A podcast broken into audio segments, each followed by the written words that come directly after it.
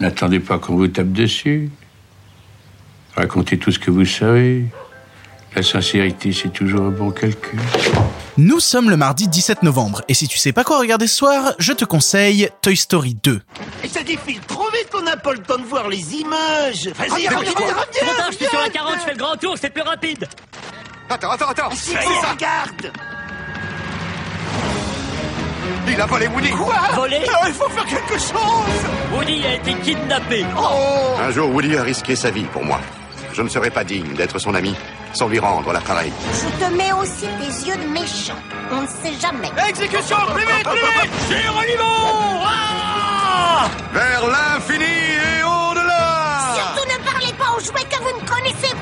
C'est mardi, mardi c'est le jour où je te conseille des films pour toute la famille et j'avais envie qu'on retourne un peu en arrière au tout début des films produits par Pixar en 99 avec la sortie de Toy Story 2. Toy Story, évidemment, tu les as déjà vus. Normalement, tu les as déjà vus parce qu'on est sur une saga de films d'animation ultra connue et ultra puissante et qui a fait sa preuve et qui a, fait- qui a même marqué à tout jamais, j'ai envie de dire, euh, la pop culture actuelle. Le truc, c'est que quand on parle de Toy Story ces dernières années, on a très souvent tendance à parler du premier, qui sont les origines, à parler du 3, qui ont permis de, une sorte de renouvellement de cette licence, et à parler du 4 pour le descendre souvent à tort. Et au milieu de tout ça, j'ai un peu l'impression qu'on oublie un peu trop facilement Toy Story 2. Toy Story 2 qui est pour moi, euh, unpopular opinion, et j'en suis désolé, le meilleur opus de toute la saga. J'en entends déjà en train d'hurler en écoutant ce podcast. Je suis désolé, je suis vraiment désolé, mais je considère Toy Story 2 comme le meilleur opus et, je vais tenter de t'expliquer pourquoi. Pour te raconter euh, rapidement l'histoire, Woody a été kidnappé par un collectionneur qui est avide justement de toute la collection Western Woody avec donc Jesse, le cheval pile poil et le papy pépite. Et ses copains vont essayer de s'enfuir et de récupérer Woody euh, qui a été bah, donc euh, kidnappé. Voilà, histoire simple, facile, qui en même temps par sa facilité va traiter de largement plus grandes et ça fait déjà partie des raisons qui me plaisent beaucoup. Il y a une des scènes les plus cultes de toute la saga Toy Story qui se trouve dans Toy Story 2, à savoir la chanson de Jesse et justement tout le rapport qu'on a à ces jouets qu'on abandonne euh, à partir du moment où on grandit. Et même au-delà de ça, en fait, pour moi, Toy Story 2 fait partie de ces deux où il faut aller beaucoup plus loin que le premier. Là où le premier est censé poser les bases, être quelque chose de simple et facile à comprendre, un peu à l'image en fait, par exemple, de, de ce qui avait été fait sur Shrek 1 et Shrek 2, on est à peu près pour moi dans la même comparaison. Toy Story 2, c'est un film qui doit pousser les potards à fond, qui n'a pas encore atteint, je dirais, l'étape de maturité qu'aura un Toy Story 3, mais qui est justement dans une adolescence, une adolescence folle où il faut tenter, où il faut expérimenter, où il faut en faire des caisses. Et par en faire des caisses, il y a notamment faire un bon milliard de références à la pop culture, avec une scène d'intro qui te rappelle Star Wars, avec des scènes qui te rappellent Jurassic Park. Il y a tellement, tellement de moments qui font référence à d'autres choses.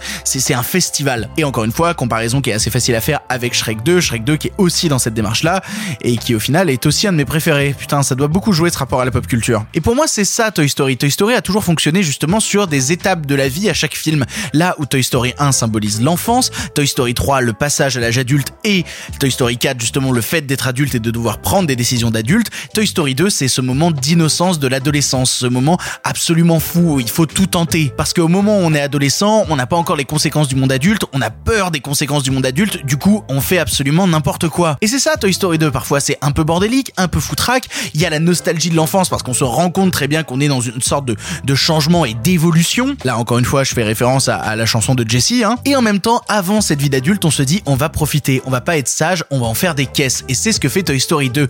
Il en fait des caisses et ça fait un bien fou. Il a en plus été supervisé par tellement de gens qui font tellement de films derrière euh, dans l'industrie Pixar, à savoir bah, John Lasseter évidemment, mais aussi Leon Krish ou Pete Docter ou Andrew Stanton. C'est-à-dire que Pete Docter, il était déjà au scénario de Toy Story 2 et là il sort bientôt Saul et il a sorti vice versa, c'est pour vous C'est très compliqué de passer après un 1, un 1 qui est très très très très très codifié.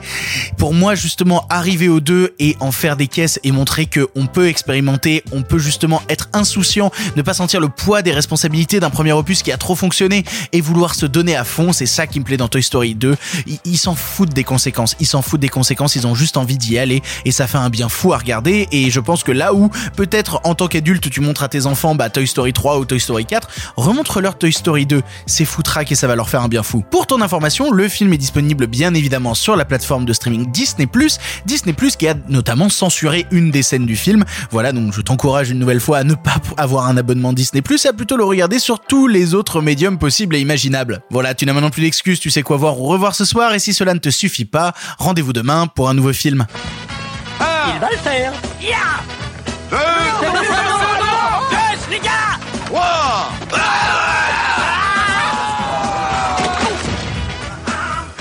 Toy Story 2. Pile comme là, pile voilà Ah, ah.